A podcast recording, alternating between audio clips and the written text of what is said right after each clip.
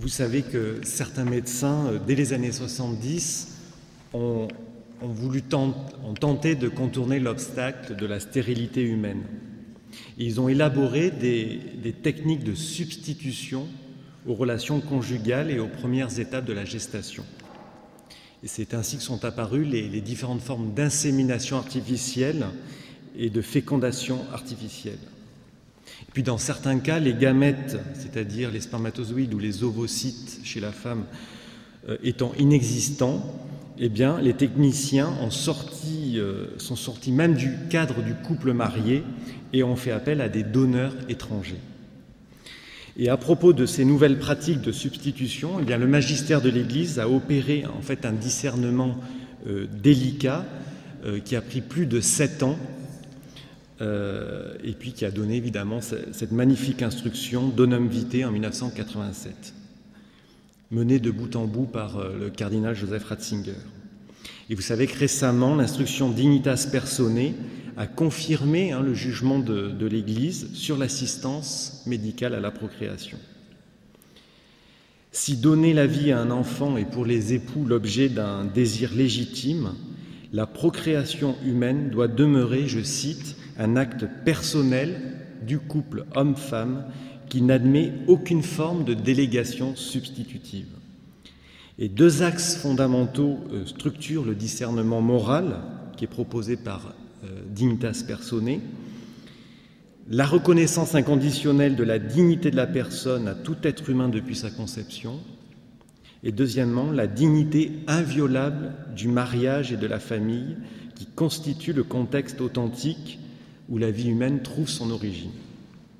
Or, c'est ce second critère, souvent, euh, notamment lorsqu'on l'applique à l'assistance médicale euh, à la procréation, je dirais AMP maintenant, pour aller plus vite, homologue, c'est-à-dire au sein du couple, euh, qui fait toujours débat. Vous savez, quand Dignitas Personae est sorti, a été publié en décembre dernier, il y a eu encore des articles pour dénoncer euh, l'obscurantisme, entre guillemets, du magistère, euh, va pour la condamnation des mères porteuses, pour le diagnostic préimplantatoire, pour le clonage. Mais comment l'Église peut-elle encore s'opposer à l'AMP au sein du couple? S'obstiner à, en condamner le principe, n'est-ce pas se disqualifier irrémédiablement dans notre discours sur la bioéthique? Si on, examine de plus près les tenants et les aboutissants de la fécondation artificielle telle qu'elle se pratique en France, et dans tous les pays d'ailleurs, force est pourtant de constater que la réflexion éthique et anthropologique conduite par l'Église depuis plus de 20 ans sonne très juste.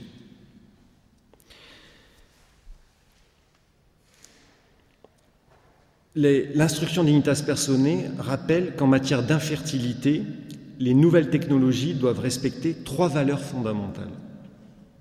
Le droit à la vie et à l'intégrité physique de tout être humain dès sa conception, l'unité du mariage, qui implique le, droit des conjoints à devenir père et mère seulement l'un par l'autre, et les valeurs spécifiquement humaines de la sexualité, qui exige que la procréation d'une personne humaine soit toujours le fruit de l'acte conjugal spécifique de l'amour des époux. Eh bien, il est manifeste que l'AMP manipule l'acte conjugal de telle sorte qu'il n'exprime en fait que sa dimension purement biologique, excluant le langage des corps et l'union affective et spirituelle des époux.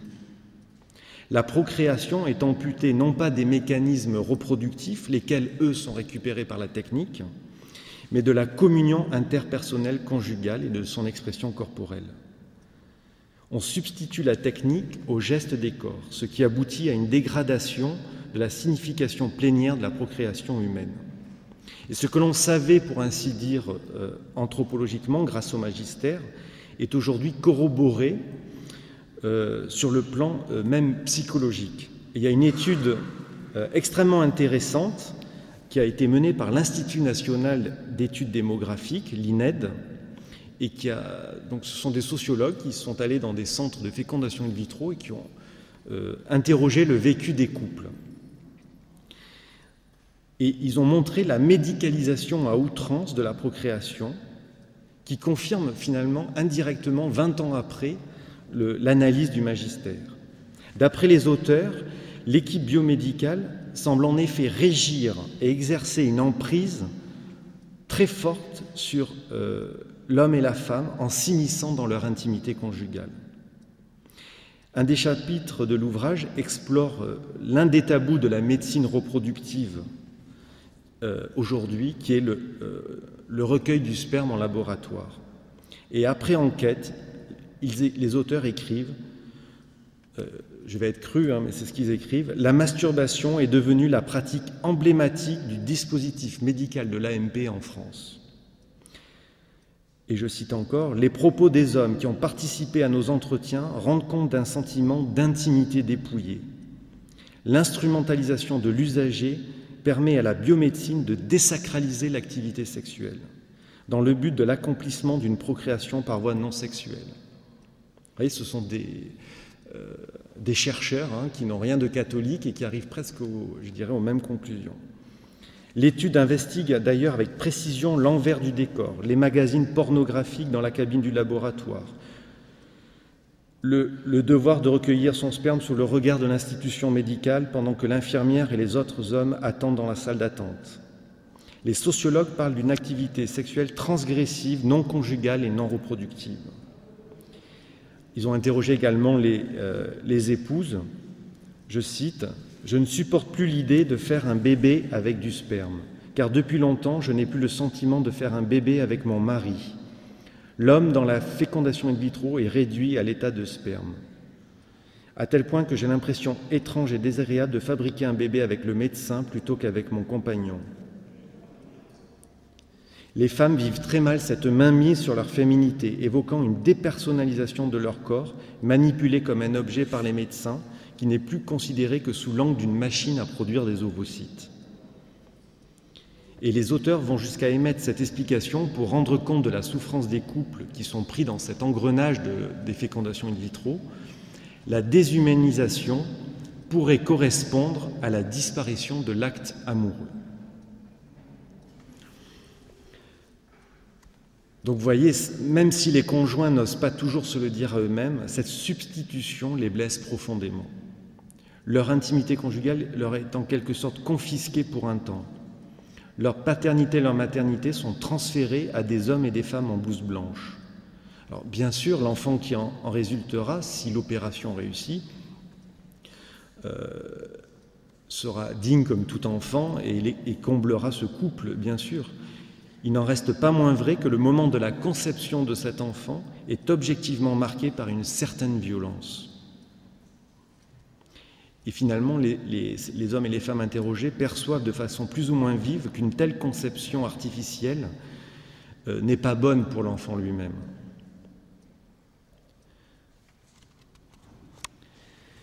C'est ici qu'apparaît une divergence majeure entre le, discernement de l'Église et celui d'une partie importante de la culture occidentale actuelle. Selon le discernement de l'Église, en effet, comme l'a rappelé le Père Bernard, le seul moyen qui convient à la conception d'une nouvelle personne, si on peut utiliser le, terme de moyen, c'est la donation amoureuse réciproque des époux, dans la totalité de ce qu'ils sont. Leur relation conjugale est en quelque sorte non délégable, non substituable.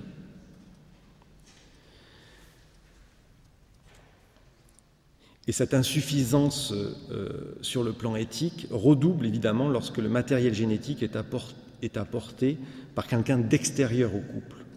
Alors là, on parle de fécondation artificielle hétérologue. Dans ce cas, on a un donneur étranger qui fait intrusion de façon anonyme encore, mais le gouvernement veut lever l'anonymat des, donneurs de spermatozoïdes ou d'ovocytes. Euh, mais ce donneur étranger euh, va blesser l'unité du mariage, euh, déjà fortement blessé par tous les actes de fécondation in vitro. Et d'ailleurs, les, juristes, certains juristes témoignent de l'augmentation des divorces à l'issue de parcours d'AMP le couple est tellement, euh, la, violence de ces techniques est tellement forte euh, à leur égard qu'en cas d'échec, ou même si ça marche, euh, ces couples-là souvent divorcent. Et alors quand il y a un donneur étranger, c'est encore pire, puisque souvent le père, par exemple, ce n'est pas le vrai père, dira ben moi je m'en vais parce que de toute façon c'est pas mon enfant, euh, ou vice versa. si c'est la mère qui veut divorcer, dira ben, de toute façon tu n'es même pas le père de cet enfant, etc. Vous voyez, une accumulation de dérives, de transgressions, et chaque chaque mal appelle un autre mal, et vous voyez que même le divorce et divorce et assistance médicale à la progression sont liés entre, eux. On voit donc que la norme éthique dégagée par le magistère n'est pas là pour s'imposer de manière extérieure, hein, euh, contrainte sur la vie des époux, mais elle est plutôt la condition intérieure de l'authenticité de leur vie conjugale. Elle vise à sauvegarder la richesse et la spécificité de la sexualité de la procréation humaine.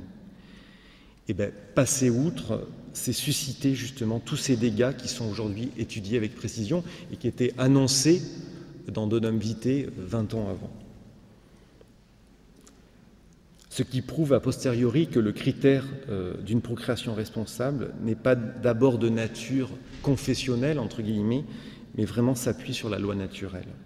Et Dignitas Personae rappelle, en citant Benoît XVI, que la transmission de la vie est inscrite dans la nature et ces lois demeurent comme une norme non écrite à laquelle tous doivent se référer.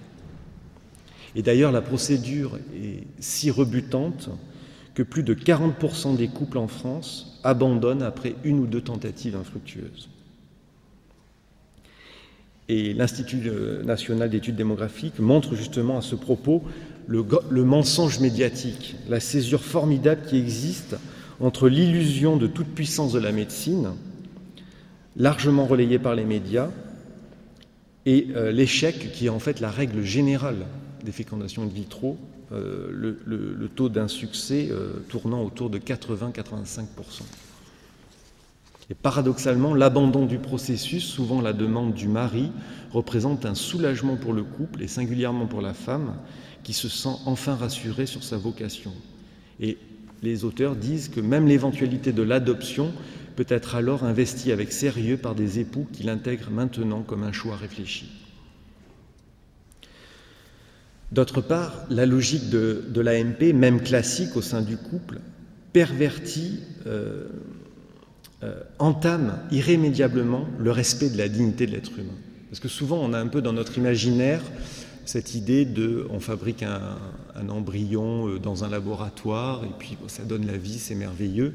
Ça, ça, ne se passe jamais comme cela.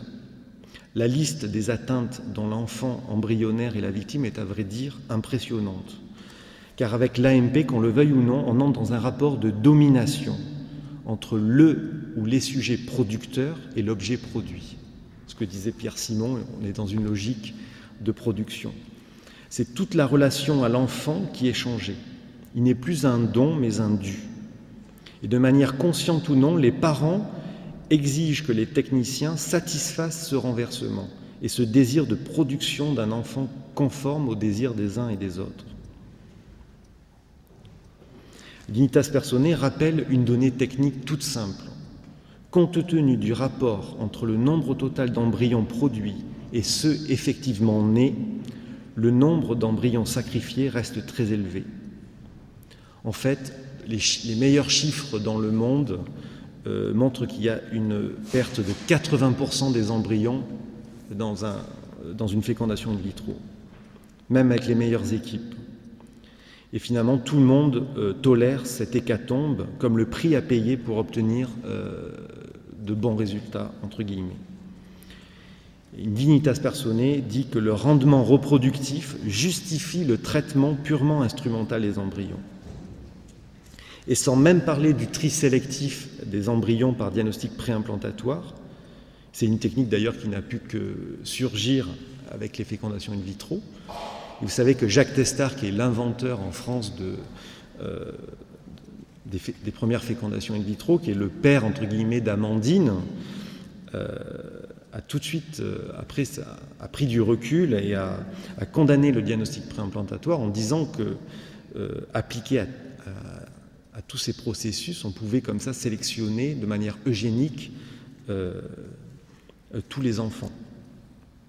Mais même sans diagnostic préimplantatoire, les, les, techniciens de fécondation artificielle classent les embryons, classent les embryons en quatre types et il ne garde que les plus vigoureux. Donc c'est comme intrinsèquement que la fécondation in vitro a été eugéniste dès le début, en gardant que les embryons qui ont, je cite, un bel aspect au microscope. Et vous savez que maintenant, les embryons jugés défectueux par le décret du 6 février 2006 peuvent être livrés aux chercheurs pour en faire l'objet de, de recherches.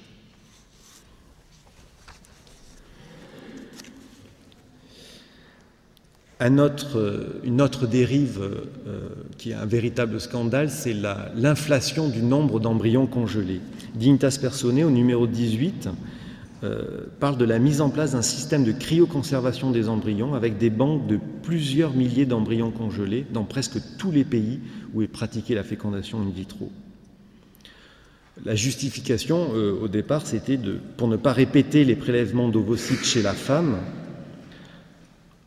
euh, on opère un prélèvement unique de nombreux ovocytes après hyperstimulation ovarienne et l'on euh, féconde tous les ovocytes. On obtient un large panel d'embryons, c'est comme ça qu'on peut les classer. On donne à la science donc ceux qui sont de mauvaise qualité et on congèle tous les autres. Et le dernier chiffre dont on dispose, c'est 176 500 embryons congelés en France, avec une augmentation de 25% sur la dernière année quand Jean Léonetti, le rapporteur de, la loi bioéthique, est, venu dans le diocèse de Toulon, on lui a fait part de, ces chiffres qu'il connaissait, en, lui, demandant de vraiment, euh, à l'occasion des États généraux de la bioéthique, de se pencher sur cet emballement inacceptable du système, dont tout porte à croire qu'en fait plus personne ne peut le réguler. D'autant que le, vécu douloureux des parents, là encore, vient appuyer euh, tout ce que disait le magistère depuis euh, de nombreuses années. Il y a un article du Figaro notamment intitulé Des parents face aux, difficiles problèmes du sort des embryons congelés, révélé pour la première fois la souffrance de ses parents. Alors par exemple, c'est le cas de Nathalie et Eric, parents de jumeaux après une FIV en 2003 à qui il reste 24 mois avant l'échéance des 5 ans. Vous savez qu'au bout de 5 ans, il faut dire ce qu'on fait de ces embryons. Et la maman dit Cela me pèse énormément. Elle exclut la possibilité d'avoir un autre enfant, mais j'ai beau tourner la question dans tous les sens, je ne sais pas quelle décision prendre. C'est l'aboutissement de notre combat pour fonder une famille, entre guillemets. Après avoir voulu plus que tous ces enfants, est-ce qu'on devrait casser le reste des œufs en omelette dit le papa. Et euh, un autre père euh, dit si je donne ces embryons à la science, c'est comme si je signais l'arrêt de mort de mes enfants. il y a de plus en plus de témoignages, plus ou moins maladroits, plus ou moins vrais, qui, euh, qui là aussi pourraient faire réfléchir le législateur devant ce système de congélation de, milliers d'êtres humains. Et Dignitas Personae a dénoncé fermement justement ce système. Elle a rappelé que euh, on ne pouvait pas euh, utiliser la solution de ce qu'on appelle l'adoption prénatale. Ça aboutirait à de nombreux problèmes euh, que je n'ai pas le temps de développer ici, en, concluant que finalement ces milliers d'embryons en état d'abandon traduisent une situation d'injustice qui est de fait irréparable. C'est-à-dire que l'homme est capable, en transgressant à chaque fois, d'aboutir à des situations où il n'y a pas de solution pour en sortir. Et Donham Vité avait déjà dit hein, que cette congélation des embryons expose, les expose à de graves dangers de mort, à des altérations de leur intégrité physique, ainsi que le montre le pourcentage élevé qui ne survit pas à la technique de congélation.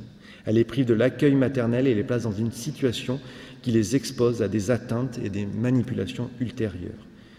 Initas Personae reprend le cri de Jean-Paul II qui avait demandé, qui avait lancé un appel à la conscience des responsables du monde scientifique, du monde, monde entier, et de façon particulière aux médecins, pour que soit arrêtée cette production d'embryons. Évidemment, c'est euh, sur le mécanisme des fécondations in vitro qu'a pu là aussi prospérer toutes les recherches sur l'embryon. Puisqu'en 1994, quand la France décide d'autoriser la congélation des embryons, euh, à l'époque, euh, plusieurs experts catholiques avaient dit Mais à quoi, pourquoi faites-vous cela alors que l'Allemagne et l'Italie l'interdisent Dans plusieurs années, vous aurez des stocks d'embryons sur lesquels vous, voudraient expérimenter et on aura de nouveau une nouvelle transgression. Et c'est ce qui s'est passé avec la loi de 2004, euh, qui fait que les couples maintenant peuvent consentir à donner euh, leurs enfants euh, à l'état embryonnaire à la science.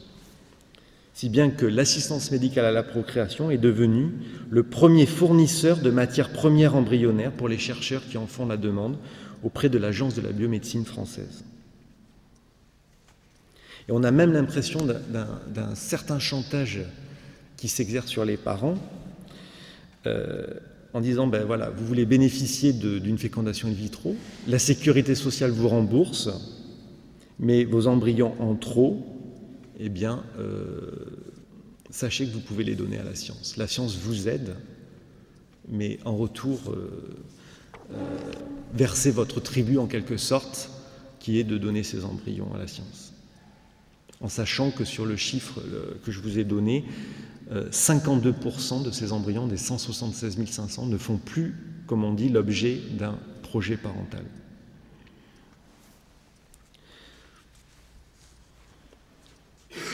Il y a aussi une injustice, euh, j'ai pensé juste hier, euh, en essayant de calculer les chiffres, euh, c'est très difficile de savoir combien coûte tout ce système à la solidarité nationale.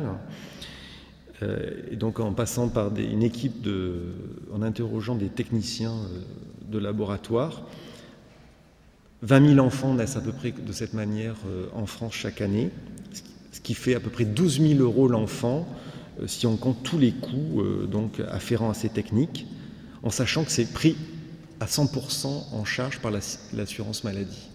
Or, un couple qui veut adopter, on sait que c'est très euh, contraignant financièrement, il n'aura aucune aide de l'État. Alors qu'il fait le bien euh, pour un orphelin, etc., et il n'a aucune aide de l'État. Et même sur le plan euh, éthique, peut-on finalement parler en toute rigueur d'assistance médicale à la procréation? Lorsqu'en fait les techniques employées ne soignent aucunement la stérilité, mais se contentent de la court-circuiter, pour aboutir à une conception humaine d'une façon qui n'a rien à voir avec celle de l'union entre l'homme et la femme. Qu'est-ce que la médecine assiste en fait? En aucun cas la fonction procréatrice, puisque les médecins ne cherchent même pas à comprendre les mécanismes pathologiques sous-jacents. Ils assistent tout simplement le projet parental. Et mieux encore, n'est-ce pas l'homme et la femme qui assistent l'équipe médicale en lui fournissant le matériel biologique requis? Les gestes techniques se réalisent en dehors du corps des époux et c'est leur, dextérité qui détermine in fine l'efficacité de la procédure. L'acteur principal, c'est le, médecin qui joue le rôle essentiel de l'opération. On lui demande de constituer un panel d'embryons à partir de gamètes. Les parents fabriquent les cellules sexuelles et les médecins fabriquent les embryons. Est-ce que cette opération est de nature thérapeutique ou médicale? Aucunement. Nous sommes dans le champ de l'ingénierie biotechnique. Si bien qu'au lieu d'assistance médicale à la procréation, on devrait parler de production d'embryons. Il s'agit seulement d'un acte technique qui requiert du matériel biologique, les gamètes, et du matériel idéologique, le projet parental. Le projet parental, d'ailleurs, fluctue, puisque les parents peuvent passer d'un d'un grand désir d'enfant, entre guillemets, à l'abandon de ces embryons. Très rapidement, en, quelques mois, ils peuvent, sur un simple formulaire, euh, signer l'abandon de ces embryons.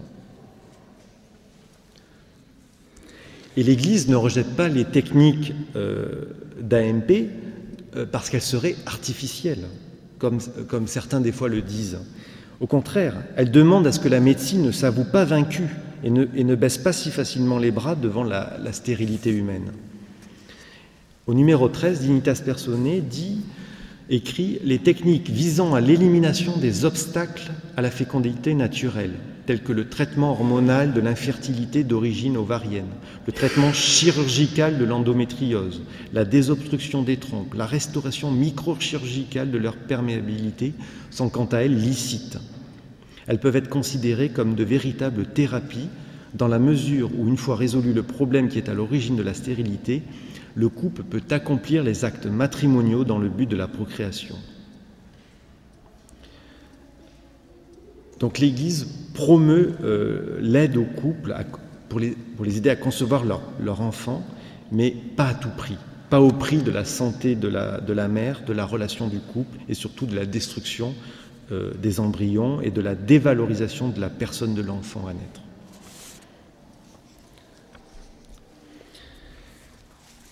Euh, sur, ce point de la technique, dans la, dernière euh, encyclique de, Benoît XVI, Caritas in Veritate, vous avez tout un chapitre sur la technique, justement, euh, qui, montre bien hein, que l'Église n'est pas technophobe, mais au contraire, je cite, La technique est une réalité profondément humaine, liée à l'autonomie et à la liberté de l'homme. Elle exprime et affirme avec force la maîtrise de l'esprit sur la matière.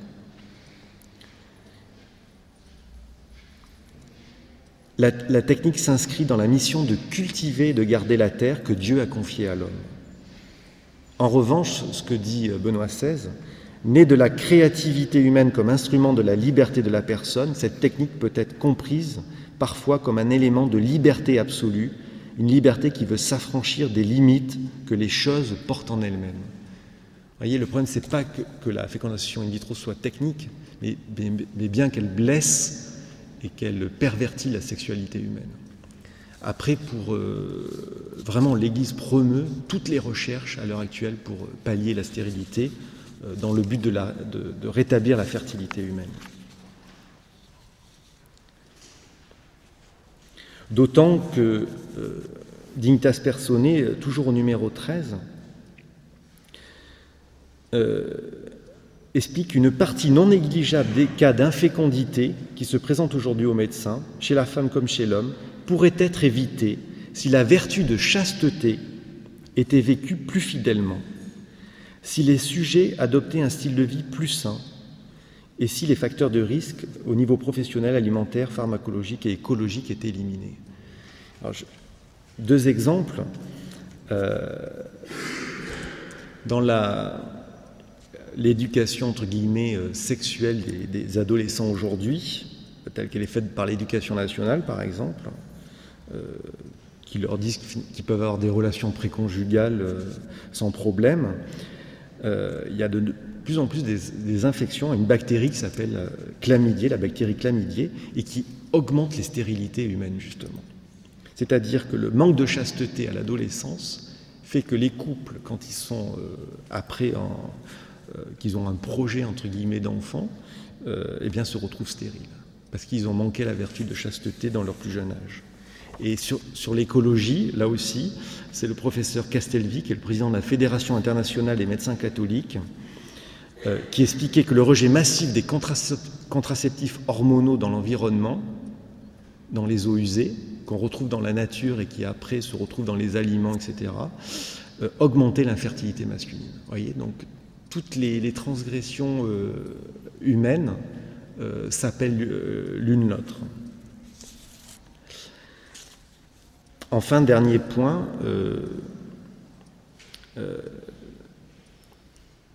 on peut même parler de stérilité sociale souvent, c'est-à-dire que un nombre de plus en plus élevé de femmes investissent les services de procréation médicalement assistée simplement parce qu'elles ont trop attendu pour privilégier leur carrière, euh, etc. Elles attendent trop longtemps, leur fertilité a baissé. Et vous avez vu que la ministre de la Santé, euh, Rosine Bachelot, veut augmenter la limite d'âge des fécondations in vitro à plus de 43 ans en France pour permettre aux femmes d'avoir leur vie euh, euh, normale pendant plusieurs années et puis après de bénéficier des fécondations in vitro alors qu'elles sont infertiles, non pas parce qu'elles étaient stériles, mais parce qu'elles ont trop attendu. Donc on arrive à des... Euh, le simple bon sens pourrait se révolter devant ces, ces raisonnements. Finalement, pour conclure, les perspectives que trace l'Église depuis plusieurs années à propos de la science médicale à la procréation sont tout sauf irréalistes Patiemment, le magistère explore les problématiques bioéthiques avec précision, développe une, argumentation d'un très haut niveau éthique, confirmée qui plus est maintenant par de nombreuses études. Loin d'être étriquées, les conclusions que ce magistère nous offre veulent servir véritablement le bonheur des hommes et les femmes de notre époque.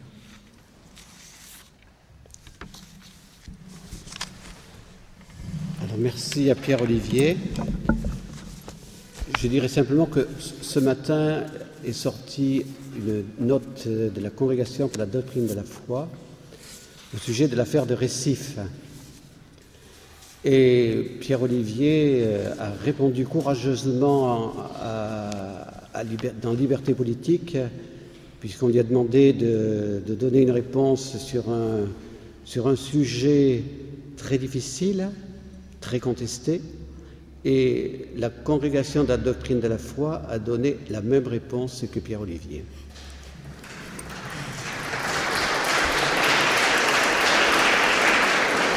Et donc, et donc, la congrégation de la doctrine de la foi donnait pleinement raison à l'évêque de Récif, contrairement à ce que les médias ont dit en France et dans le monde entier. Pour dire, euh, il n'y a pas de cas où on peut dire que l'avortement est, acceptable puisqu'on n'était pas dans un cas d'urgence, contrairement à ce qu'on nous avait dit. Merci à Pierre Olivier d'avoir eu le courage de le dire il y a 15 jours dans Liberté politique.